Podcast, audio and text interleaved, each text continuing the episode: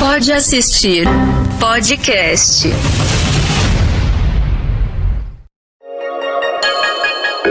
O Pode Assistir é apresentado por Nivea, toque de carinho.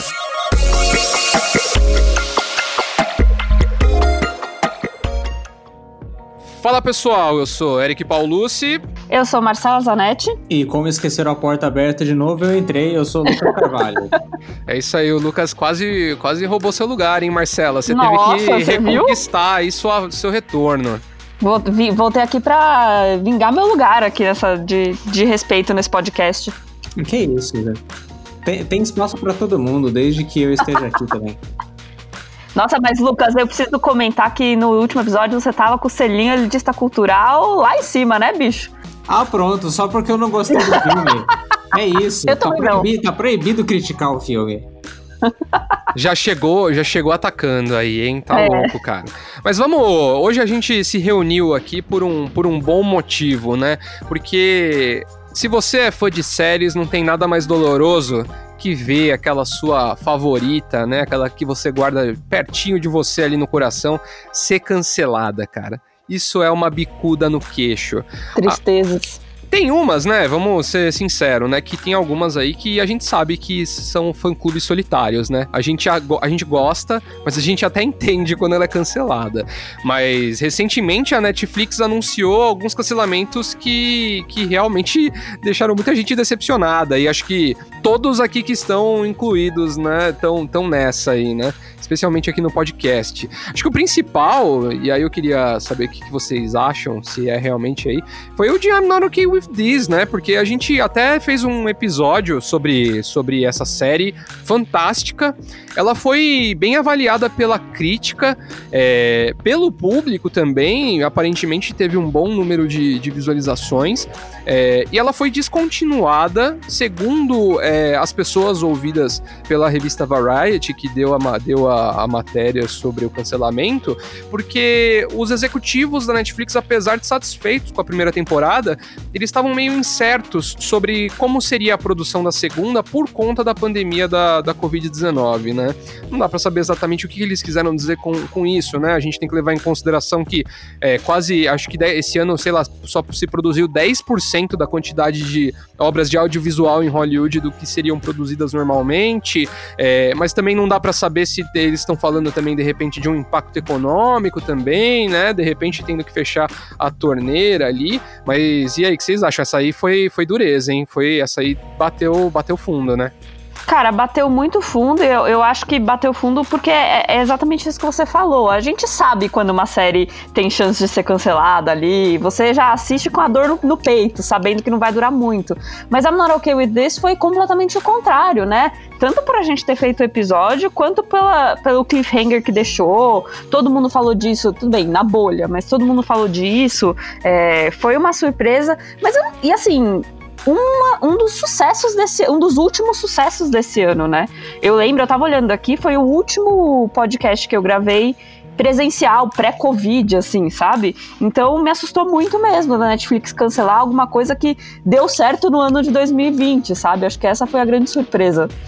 E essa justificativa aí não me convenceu muito, não, também, né? Foi que estranha, foi estranha. alguns anos, sabe? Não, não- tudo bem lançar a segunda temporada em 2025, quando os adolescentes já têm tudo cara de que estão com 30 e poucos anos e ainda estão no ensino médio. A gente aceita, né? Tudo bem, mas, pô, cancelar assim de uma vez eu achei muito, muito doloroso.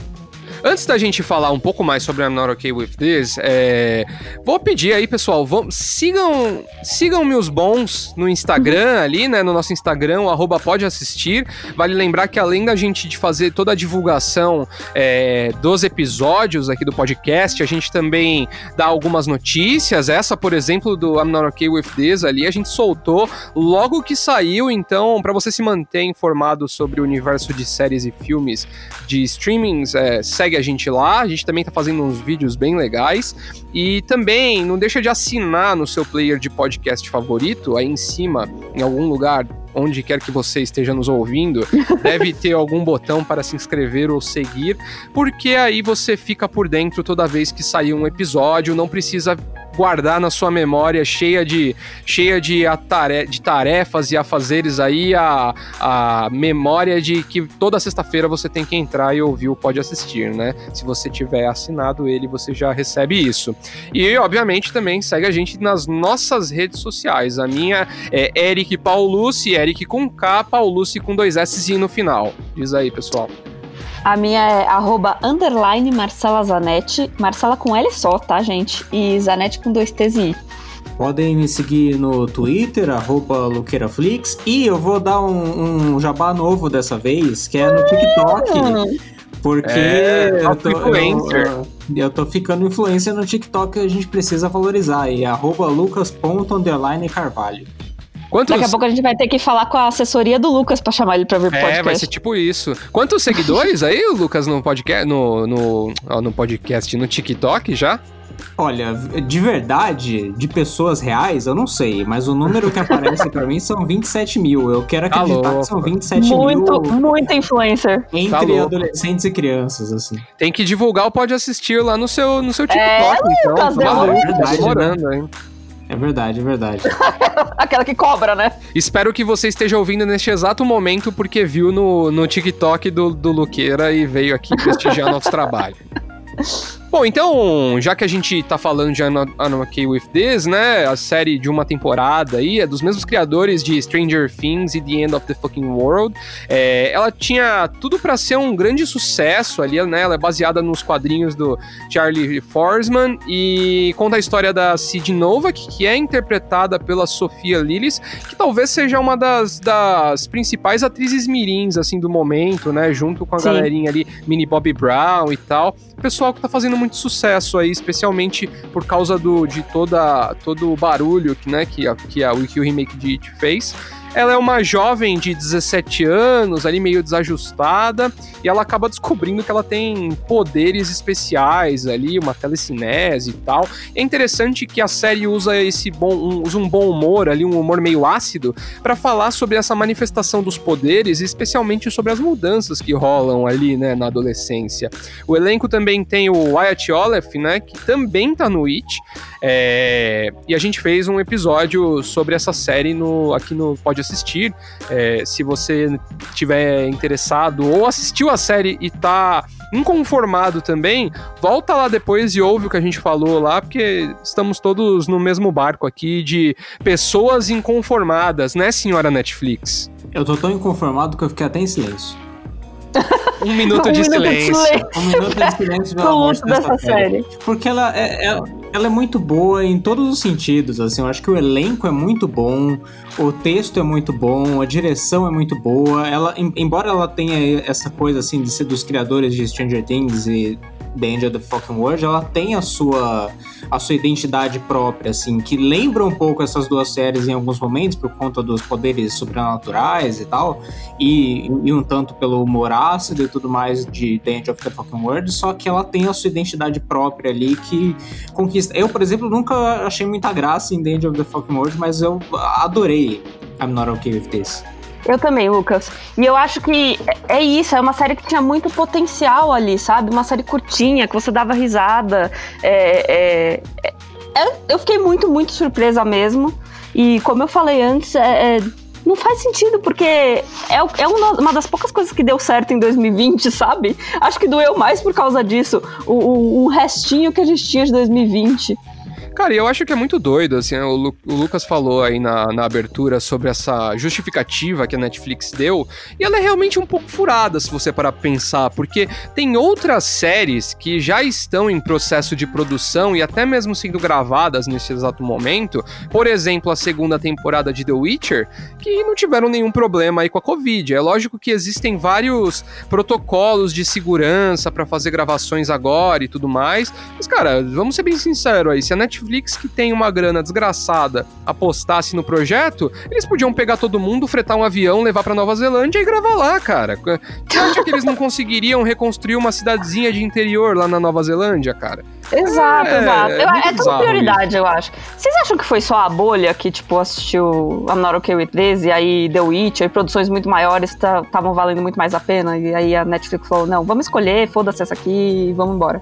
Eu acho que foi um lance de, de, de retorno de investimento, assim. Eu acho que é, é isso. Embora os executivos tenham gostado da série, tenha gerado boas críticas e tal, eu não acho que gerou o suficiente para bancar esse elenco que tá ficando caro, né? Essa, essa galerinha jovem aí tá começando a aparecer em tudo quanto é lugar, então Acho que por isso ficou caro demais, em comparação com The Witcher, por exemplo, que é caro, mas gerou muito mais buzz do que I'm Not Okay With This, infelizmente.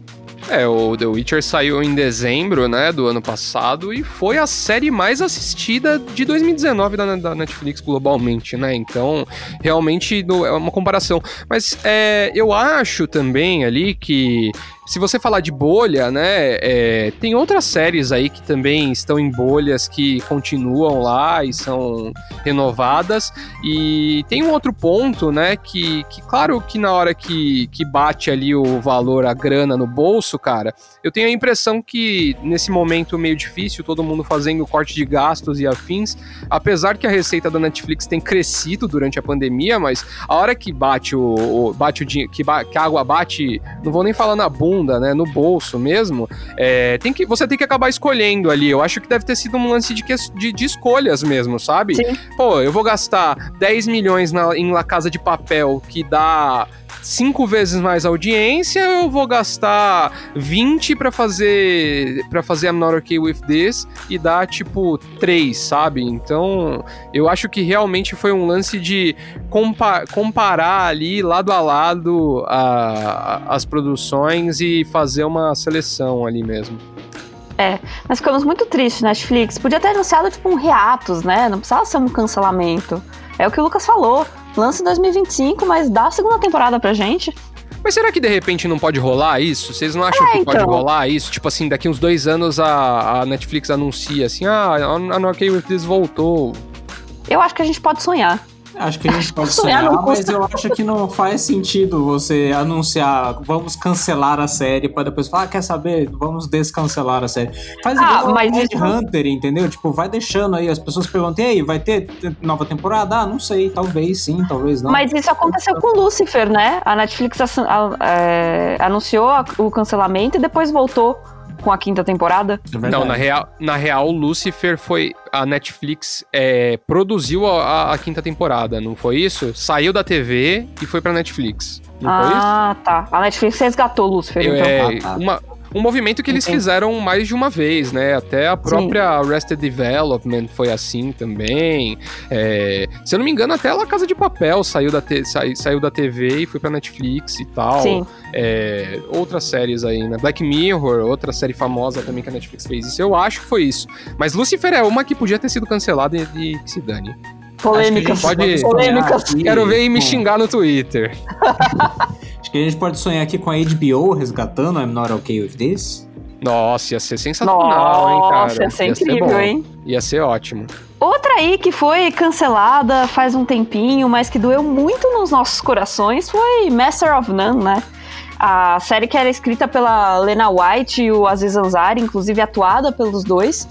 Ela conta a história do Dev, que é um ator nova-iorquino, e a cada episódio ele ia abordando algum tema sobre a vida adulta. É aquele famoso coming of age dos 25 mais, né? Então, no episódio ele falava do primeiro emprego, no outro dos termos de relacionamento, abordava muito a questão de ser imigrante nos Estados Unidos e também questões de gênero e sexualidade. Mas para mim, a maior decepção foi porque a segunda temporada dela foi muito mais maravilhosa, porque eu não vou dar muitos spoilers, mas o Dev ele se muda pra Itália numa coisa meio estou desiludido com a vida. E o primeiro episódio inteiro é feito em preto e branco, onde ele aprende a cozinhar ali, tem aquela vida italiana que todo mundo sonha, etc.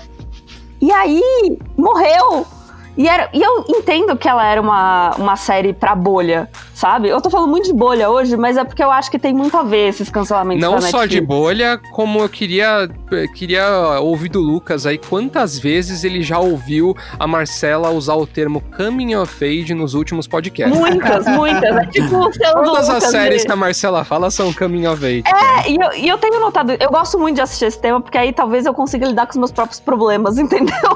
Nesse caso aí é coming of old age, né? Porque old age, é, é. total. Total. Total.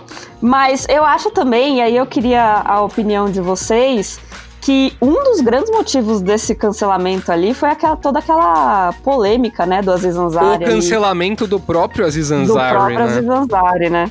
Cara, é difícil entrar nesse tema, né? Porque o Aziz Ansari foi acusado de assédio, né? né quando nesse período aí da, da segunda entre a segunda temporada e uma possível terceira temporada. E aí a série acabou obviamente sendo sendo cancelada. Ele também ficou meio afastado aí dos holofotes um tempo, né? Voltou não faz muito tempo aí, tem um, saiu um novo especial de comédia dele, até pela própria Netflix.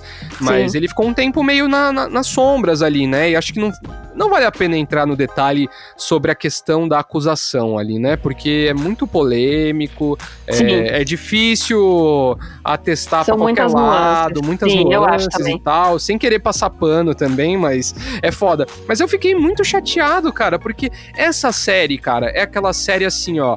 Você jamais vai clicar nela ali na Netflix, mas uma vez que você clica, você assiste até o fim, cara. Não tem Sim. como parar na metade porque não curtiu. Porque é isso, ela é levinha, ela tem. Ela trata de dilemas da, da, da vida adulta, mas de uma forma meio que até, tipo assim, nossa, cara, olha que besteira das coisas que a gente reclama, né? Que dá tudo pra, pra ser resolvido muito fácil ali, né? E eu acho que ela traz essa proximidade também com os personagens, né? Tipo, você se sente parte ali daquela galera ali, daquele pessoal meio deslocado ali em Nova York, tentando se descobrir. Então, quando. E aí, como eu, eu atesto o que a Marcela falou, cara, a segunda temporada é maravilhosa ela começa muito bem, ela tem uma virada depois também que é muito legal e inclusive até né, a ideia desse, desse desse episódio do podcast surgiu porque a gente fez uma, uma pesquisa no Instagram é, perguntando assim quais temas as pessoas gostariam de que a gente falasse num podcast.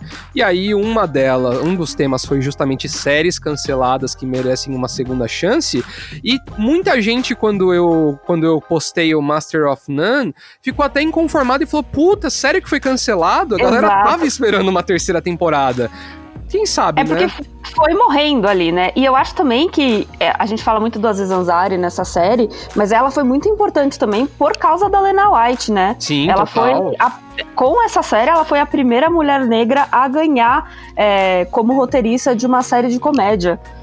Da- do mundo inteiro. Então, assim, ela é muito importante na, nessa linha também. E, ai, que tristeza que ela foi cancelada. Porque é isso, ela morreu sem ninguém saber, né? Acho que se tivessem feito isso com a Not Okay With This, talvez a gente tivesse sentido um pouco menos. Sim. Mas tá lá no hiato eterno. É, E ao contrário de outras séries, assim como Sense8, Annie with an E, ele- é- é- essa série, por conta de tudo que aconteceu com a Aziz Ansari, criou um certo constrangimento, né, das pessoas. Ninguém quer publicamente pedir o retorno da série, embora É, quem, quem gostou gostaria de ver de volta. Né?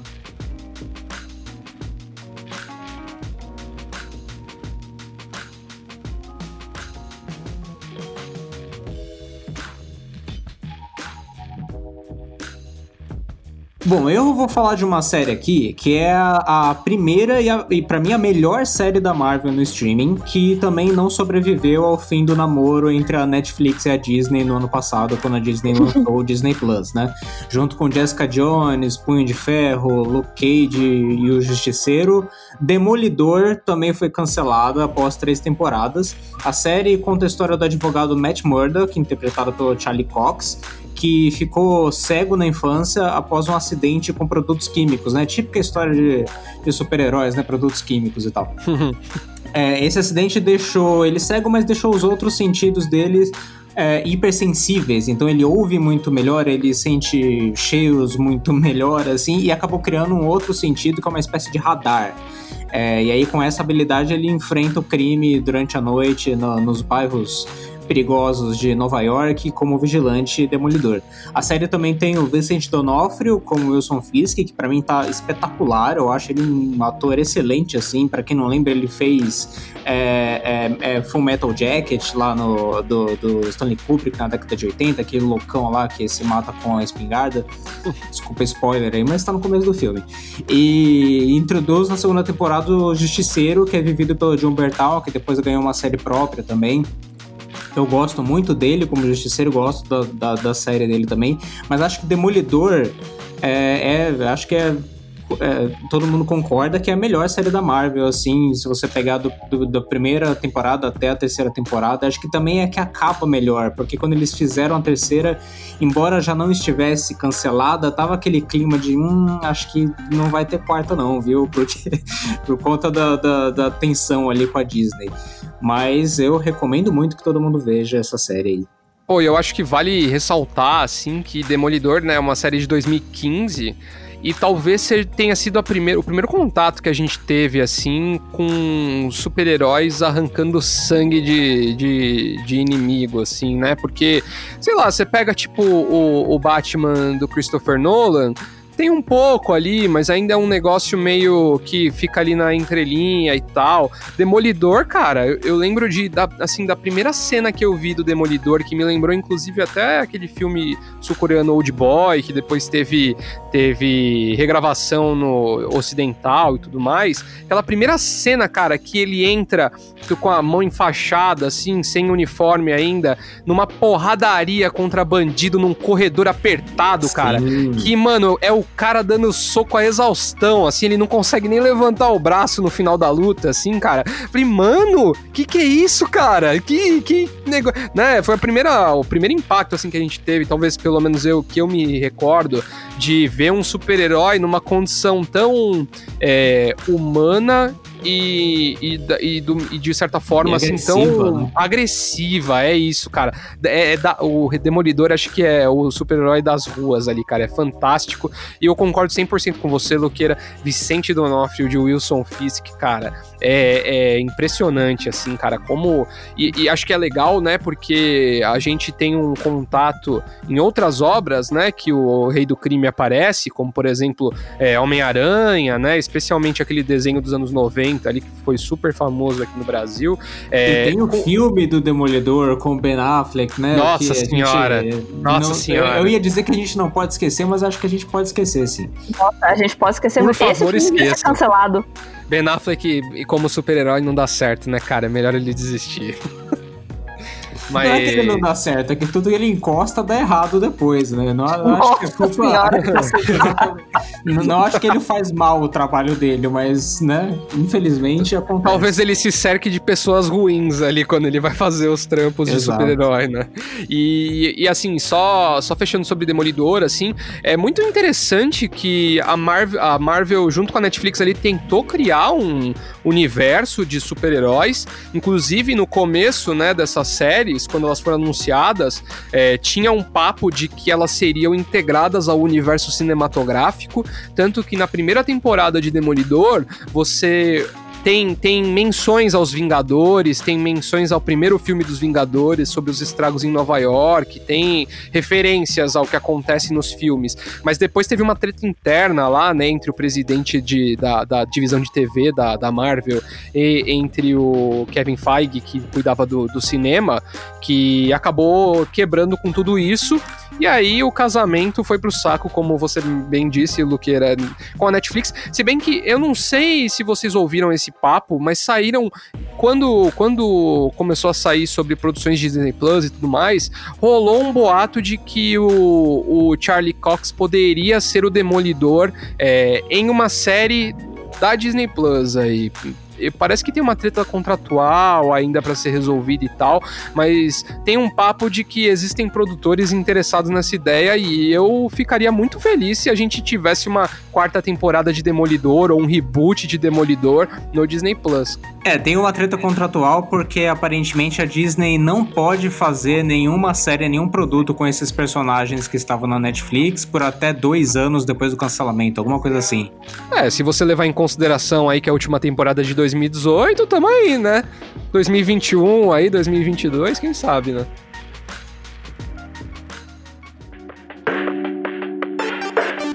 É, cara, eu vim aqui provocar o ódio no Luqueira. Esse, esse é o meu minha meta nesse episódio de hoje. Porque eu vou falar de Daybreak, né, Lucas? Você tá preparado? Tô preparadíssimo, adoro reclamar. A série da Netflix foi cancelada com só uma temporada. Ela é pós-apocalíptica e baseada, como muitas agora que foram lançadas, na série de quadrinhos homônima do Brian Ralph. Nela a gente conhece o Josh Wheeler, que é um garoto ali de 17 anos, que vive numa realidade distópica onde absolutamente todos os adultos da cidade dele se tornaram zumbis depois de uma explosão numa festa da, no festival da cidade. Aí o que, que acontece? Todos os adolescentes começam a viver em tribos e rola uma vibe super Mad Max ali, misturada com curtindo a vida doidado. Inclusive a série tem um monte de referência para curtindo a vida doidado. E ela conta com o Matthew Broderick, que é o próprio Ferris Bueller, né? Como Michael Burr, o diretor do colégio. E aí, nessa loucura toda, o Josh tá procurando a namorada desaparecida, a Sam. E se junta com mais duas outras pessoas que não tem nada a ver com ele para tentar achar elas nesse Walking Dead meio estranho aí. A série foi cancelada depois de uma temporada, mas assim, apesar de eu ter gostado muito da série, eu já tava prevendo, sabe? Ela foi feita para um buzz que não recebeu, eu acho. O que, que vocês acham? Cara, eu não acho que ela teve nenhum buzz, porque, pra ser bem sincero, acho que quase ninguém assistiu ela, né? Exato. né? O motivo. o motivo ruim, né?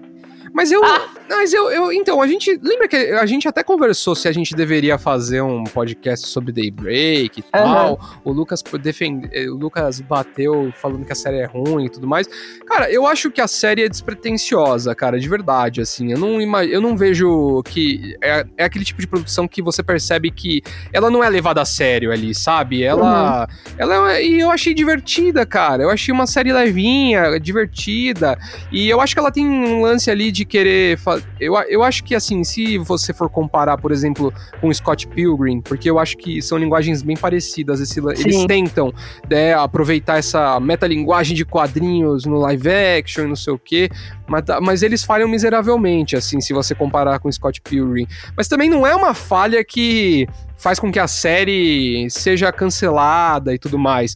É, no fundo, eu tenho a impressão, e, aí eu não sei o que você acha, Marcela, mas eu tenho a Hum. impressão de que as pessoas já estão um pouco saturadas de série de zumbi, cara. Ninguém aguenta mais zumbi, ser. cara. Rolou depois, de- né, da- na- nos anos ali 2010 ali, né, com o boom do The Walking Dead e tal, surgiu muita coisa de zumbi, cara. Muita coisa. Nos últimos 10 anos tem, cara, deve ter umas 7 ou 8 séries de zumbi, assim, sabe? Tem zumbi no Japão feudal, tem zumbi no trem, tem zumbi é, adolescente, tem zumbi apaixonado, romance adolescente zumbi. Nossa, É é muito, é muito zumbi, cara. Então, foi, eu acho que isso que acabou com o Daybreak, assim, porque a série é divertidinha. O moleque lá que faz o protagonista lá, ele é divertido. Acho que ele até cai um pouco carismático, assim, ele segura um pouco a série. Tem momentos bem engraçados, assim. Eu acho que todo esse, todo essa, esse lance do Matthew Broderick ser um diretor ali, tem aquela Sim. brincadeira com Ferris Bueller ali, que claramente, curtindo a vida doidado, é uma grande referência da, né, da série. Mas eu acho que no fundo, cara, é isso, mano. Ninguém aguenta mais ver gente dando porrada em zumbi, sabe? Eu acho que tem que ter uma série de zumbi agora que vá pra uma pegada tipo é, Shaun of the Dead, assim, sabe? Que a gente vê um momento em que já passou o apocalipse zumbi e agora o mundo é dividido entre as pessoas que defendem os zumbis e as pessoas que são contra os zumbis, cara. Aí vai ser legal, entendeu? Aí vai ser interessante. Eu acho também, eu acho que é, é, as pessoas estão um pouco cansadas de zumbi, mas eu.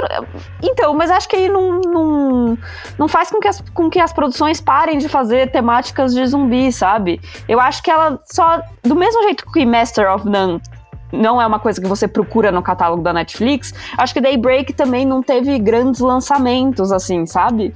E aí, como ela só é divertidinha, não é todo mundo que fala, nossa, que série maravilhosa, essa série estava escondida no catálogo da Netflix e etc. Eu acho que se ela tivesse sido, se a promoção dela tivesse sido um pouco maior, talvez tivesse tido um pouco mais de sucesso. Acho que faltou uma aposta da Netflix nela, assim, sabe? Cara, Desde o começo. Talvez, talvez, outro grande problema dessa série é que ela é uma série adolescente, Só que ela não conversa com o jovem, entendeu? Nossa, foi muito É choque de cultura isso. isso, né, cara? Nossa. Mas eu acho que ela, tipo, ela tem muita referência que, assim, eu curto, a Marcela curte, o Lucas não curte Tá porque ele não gosta de é jovem, nada. Eric? Ah, Marcela, a gente já não é mais tão jovem assim, Meu né? Deus. É, a, a gente já não é mais tão jovem assim, entendeu? Não dá pra exigir de um moleque de 15 anos que ele entenda É. referências de curtindo a vida doidado, sabe? É, eu concordo, eu concordo. Eu acho que existem formas e formas de, de pegar referência de, de curtindo a vida doidado, por exemplo, nos filmes do Homem-Aranha na Marvel. Entendeu? Que tem uma pegada meio. é, dessa era de, de comédias dos adolescentes da década de 80, só que atualiza bem para os dias de hoje e tem uma identidade própria. O meu problema com, com Daybreak é que parece uma salada de, de referências e de coisas que eu já vi um milhão de vezes em outros lugares e não tem nada de realmente novo. Não parece que tem nada que eu nunca vi ou que tem alguma coisa a dizer, sabe? Eu, eu- eu me incomodei com Daybreak. Eu não me incomodei com Daybreak, eu só não quis ver. Além do primeiro episódio. Porque não, não- sei lá, eu assisti e falei, tá, ok, é, é despretensiosa, mas eu acho que é despretensiosa num ponto que você chega, tá, mas pra que, que vocês fizeram essa série? Não, não, não, não, não me convenceu por conta disso. E o final. Nossa, ô, Lucas, eu tava esperando um hate maior. Cara, e vamos Não, e assim. porque depois vocês ficam me falando aí que eu não gosto de nada, que eu odeio tudo. Ah! não Eu só queria dizer que não só, não só a gente fala isso, como o próprio nosso último convidado, Thiago Romariz, aliás, ouça o último episódio aí de, de pode assistir sobre Power, outro filme da Netflix que o Lucas odiou. Ele mesmo falou que o Lucas não tem capacidade de gostar de nada, cara. Não. Ele tem essa, essa, essa, essa vontade de, de, de odiar tudo, cara.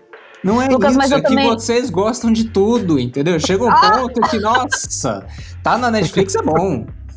Que mentira! Que mentira! Isso é mentira.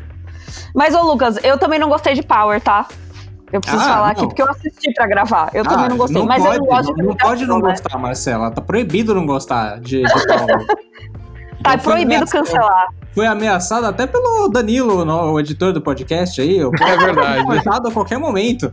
E eu já falei, pro, eu já falei pro Lucas que editor é o pior cara pra você criar ranço, porque a chance dele te zoar na edição é enorme. Hum, é mesmo? Ixi, Lucas. Mas voltando pra Daybreak. Tá bom de Daybreak já, né? Cancelou, já tá bom. Vai pra próxima. Sai maluco. Todo, todo dia é isso. Você filma e fala, você é o bichão mesmo, hein, doido? Bom, mudando um pouco de área, mas ainda falando da Netflix, eu finalmente tirei uma série que tava na minha lista há pelo menos um ano, assim. Eu jurava que a É. Marcela ia falar assim, ainda falando em coisa ruim. Não, não, não, não, não, não, não. Eu vim glorificar de pé. É, porque nesse podcast a gente só fala bem das coisas, pelo que o Lucas disse, né? É, Mas e eu, e sou muito obcecada com podcast. É, é isso, Lucas. Você vem aqui pra ser o equilíbrio do podcast, entendeu? É por isso que a gente te chama. Ah, obrigado. Não, é brincadeira. Mas eu sou obcecada com um podcast de jornalismo investigativo, assim. E um tempo atrás, acho que lá pra 2018, 2017, eu ouvi um do Los Angeles Times chamado Dirty John. Ok, passou-se muito tempo, a Netflix decidiu comprar os direitos e fazer uma série sobre esse podcast. Ele conta a história. Na verdade, ele, conta, ele dramatiza a reportagem do jornalista Christopher Goddard, que conta a história da Deborah Newell, uma designer de interiores da Califórnia, que depois de quatro casamentos fracassados, conhece na internet o John Meehan, um anestesista que, tipo assim, tira ela de todas, as- mexe com ela de todas as maneiras, e os dois se apaixonam e se casam em menos de dois meses. O problema é que o John Meehan é claro que não é o que parece, e ele é um super golpista, abusador, tem várias é, pedidos de. Como é que fala? Restraining orders. Esqueci o nome em português. Bem Ordem de Luciana restrição. Ai, pronto. Isso, obrigada. Bem Luciana Ai, Gimenez. essa, essa caminho of age é foda. Caminho of Age. Essa é uma Enfim. série Caminho of Age sobre golpistas. Não é, essa, essa não é Caminho of Age. Pode Mas- ser, pode ser caminho of age a- a de- após os 40. Após os 40, é, pois é, lidando com os problemas da vida adulta, tipo um cara que quer roubar todo o seu dinheiro. É, mas o interessante é que a história é verídica, né? Como eu já falei. E, assim, a Netflix fez um drama. Pegou a, a, a reportagem fez um grande dramalhão mexicano, né? Ela é bem novelão. Mas ela só tem oito episódios e eu matei eles, tipo assim, num domingo. Eu assisti absolutamente tudo. Achei muito boa a maneira como eles dramatizaram, porque acho que fica mais palpável pra, galera, pra quem não é super fã de jornalismo investigativo assistir. E o, o legal é que a Netflix lançou recentemente a segunda temporada dessa série e transformou ela numa antologia. E agora a segunda temporada conta. Pois é, mas a segunda temporada conta a história da Betty Broderick, que é acusada de duplo assassinato no meio ali de um divórcio meio bizarro. Eu ainda não assisti, mas eu fiquei bem empolgada para assistir também. Então, se você curte esse tipo de crimes, etc., assista Dirty John. E se você não gosta. Se você curte esse tipo de crime, é muito bom, né? Você curte crimes, galera. É, e se você não gosta muito de dramalhão, ouça o podcast do Los Angeles Times. Eu acho que tem inclusive uma versão dublada do podcast, se eu não estou enganada, na, no Spotify. É, é muito, muito boa e dá pra assistir rapidinho. O Lucas, você percebeu o desprezo na voz dela para falar que tem uma versão dublada, né? Ah, nossa, nossa, vocês são muito chatos. Demorou muito para esse tipo de bullying chegar no podcast, né? Eu sabia que ele ia chegar um dia. Não, é quando eu sou acusado de não gostar de nada, né? Todo mundo dá risada. Bom, vamos lá. É, para quem acha que eu não gosto de nada, eu tô, tô encucado com isso. Eu tô assistindo ah, uma sitcom no Amazon Prime Video chamada Blackish. Ela é criada pelo Kenya Barris e conta a história de uma família negra num bairro de classe média alta super branco de Los Angeles, nos Estados Unidos, né? O Anthony Anderson vive o Andre Johnson, que é um publicitário que tenta equilibrar a vida em família num bairro de gente super branca com a identidade dele como homem negro que cresceu em Compton, né? Que é aquela cidade de periferia super violenta é, nos arredores de Los Angeles. A série é bem engraçada e ela, e ela lembra muito Eu, a Patrulha as Crianças. É muito parecido, muito, sabe? Com paralelos muito claros ali da personalidade de cada personagem, assim. E é engraçada e tem essa consciência racial que muitas vezes faltava na série clássica dos Irmãos Wayans que a gente via no SBT.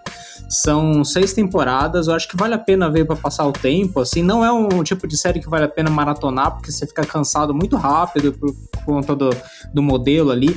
É, tem algumas coisas que lembram até Todo Mundo Odeia o Chris, assim, nessa, no, no formato de humor. Não tem é, risada de fundo, como eu, a Patrulha das Crianças. E tem uma narração como Todo Mundo Odeia o Chris. Então acho que tem elementos legais de séries de humor que todo mundo gosta e vale a pena. Eu assisti uns episódios já em algum momento, sim, eu achei divertida, mas eu preciso retomar, e quem sabe. Bom, eu contei já para vocês na, no episódio passado que eu continuo nessa minha peregrinação por séries antigas e eu já contei também que a minha última, é, a minha mais nova tentativa é Arquivo X, né? Como a gente tá falando de uma série que tem 11 temporadas e 24 episódios em cada temporada, Meu eu acho Deus. que eu vou ficar muito tempo ali nela, né? Mas, então eu tenho assistido entre um episódio e outro ali uns, uns filmes e tudo mais, e eu queria dar uma dica de um filme que entrou na HBO Go recentemente, acho que faz uma ou duas semanas só, que é Doutor Sono. O filme é uma adaptação adaptação do livro do Stephen King, né? E é uma continuação de O Iluminado. E ela conta a história do Danny Torrance, né? Que é o menininho lá que fica andando com o triciclo, que fala com o dedo e tudo mais. É 40 anos mais velho, né? Interpretado pelo Ivan McGregor. É um cara que ele não conseguiu ainda lidar muito bem com todos os traumas subsequentes ali da, da vida dele e tal. E aí ele decide. Um dia ele acorda lá, depois de uma briga num bar, completamente embriagado, ele acorda e decide entrar num busão e ir para uma cidade no interior e tentar recomeçar a vida. É, e tudo tava, tava, indo, tava indo bem, ele tava, conseguiu um emprego, ficou sóbrio e tudo mais, até que ele descobre que ele, ele começa a conversar com outro, com uma outra iluminada, né, é, na, na, nessa cidade, e ele descobre por essa iluminada que existia um grupo de, de seres que se alimenta de iluminados e tá indo atrás deles ali. É, eu achei muito interessante porque eu lembro, eu lembro de que, que quando saiu o, li, a, o livro, né, do, a, a, continuação, né, o Doutor Sono, é, algumas pessoas até foram um pouco críticos, assim, com o, com o com, de como o Stephen King continuou a história do Iluminado ali, né? Dos acontecimentos do hotel e tudo mais. É, então eu fiquei um pouco surpreso quando eu assisti o filme, porque eu achei fantástico, cara. Eu achei muito bom de verdade, assim. É, foi um filme que passou praticamente despercebido em 2019, né? Quando ele estreou, ninguém falou muito sobre ele, mas eu achei muito, muito bom, assim, uma boa história. É, acho que tem boas atuações. O Evan McGregor, como sempre, é, sendo muito competente no que ele faz. E eu queria fazer uma, uma, um destaque pro diretor, que é o Mike Flanagan, cara, que eu acho que é um maluco que a gente precisa prestar muita atenção aí. Tem feito ótimos trabalhos, especialmente nessa área de suspense e terror. Ele é o showrunner de A Maldição da Residência Rio, que em breve vai ganhar uma segunda temporada na Netflix. É, ele também adaptou para a Netflix o Jogo Perigoso, que também é do Stephen King. É, o Stephen King, inclusive, elogia demais e ele fala, já deu entrevistas falando que o, o Mike Flanagan entende é, exatamente o que o Stephen King quer dizer nas palavras dele ali. E ele também fez um filme de 2015 muito bom, cara, chamado Rush que é sobre uma mulher é, surda que ela tá na casa dela e de repente entra um assassino e começa aquele jogo de gato e rato ali de filmes slashers, mas tem esse detalhe interessante dela ser surda, então acrescenta uma, um, um elemento ali que aumenta ainda mais o suspense, cara. Acho ele uma, um cara muito bom, assim, muito competente, né? Mesmo quando ele vai fazer um filme de terror de baixo orçamento e tudo mais, de verdade, assim, eu sei que a Marcela e o Lucas vão fazer algum comentário engraçadinho, criticando o fato de ser mais um filme de, de terror, cara. Olha, mas... olha como ele acha, ele já espera. Ele já mas... espera. Eu nem ia falar, eu ia falar bem porque eu gosto de Iluminado. Inclusive, eu preciso rever pra ver Doutor Sono. Eu não vi ainda. Já eu acho Meu Deus, velho. toda aí.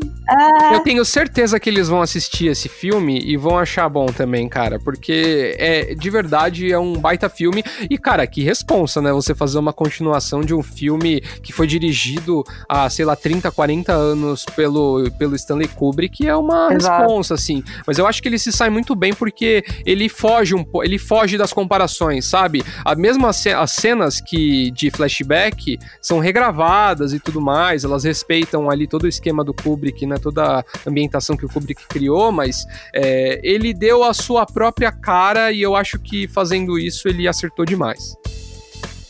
Eu só queria acrescentar que é, ser elogiado pelo Stephen King não é necessariamente uma coisa boa, porque Stephen King falou que Stanley Kubrick não entende nada de terror quando ele fez é verdade. Nada, então... É verdade.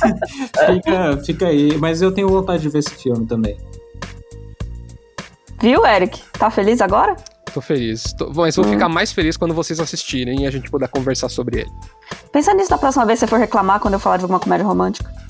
Nossa. Ah, Marcela, mas aí, a, mas aí a grande diferença é que ah, eu indico coisas boas e você é coisas ruins, né? Ruim. Ah, é, sabia. Você só tem esse argumento. Você só tem esse argumento. Lem... Só existe esse argumento. Lembrando que entre querer ver e ver o filme tem uma distância aí, viu? Então não, não, é. não fique esperando ansiosamente. Ah, cara, tá tudo bem, velho. Quem, quem vai perder vão ser vocês mesmo. Nossa, de repente esse podcast ficou odioso. Bom, é isso aí, pessoal. Espero que vocês tenham gostado. Se a gente esqueceu alguma série que foi cancelada e que você adoraria uma nova temporada, não esquece de seguir a gente lá no pod.assistir no Instagram e comenta no post aqui da, do episódio qual série a gente esqueceu. Um abraço e até a próxima. Tchau, galera. Até semana que vem e cuidado para não ser cancelado pela internet, viu? Um beijo. Falou, pessoal. E não esqueçam de usar máscara e ficar em casa se puder. O Pode Assistir é apresentado por Nívia. Toque de carinho.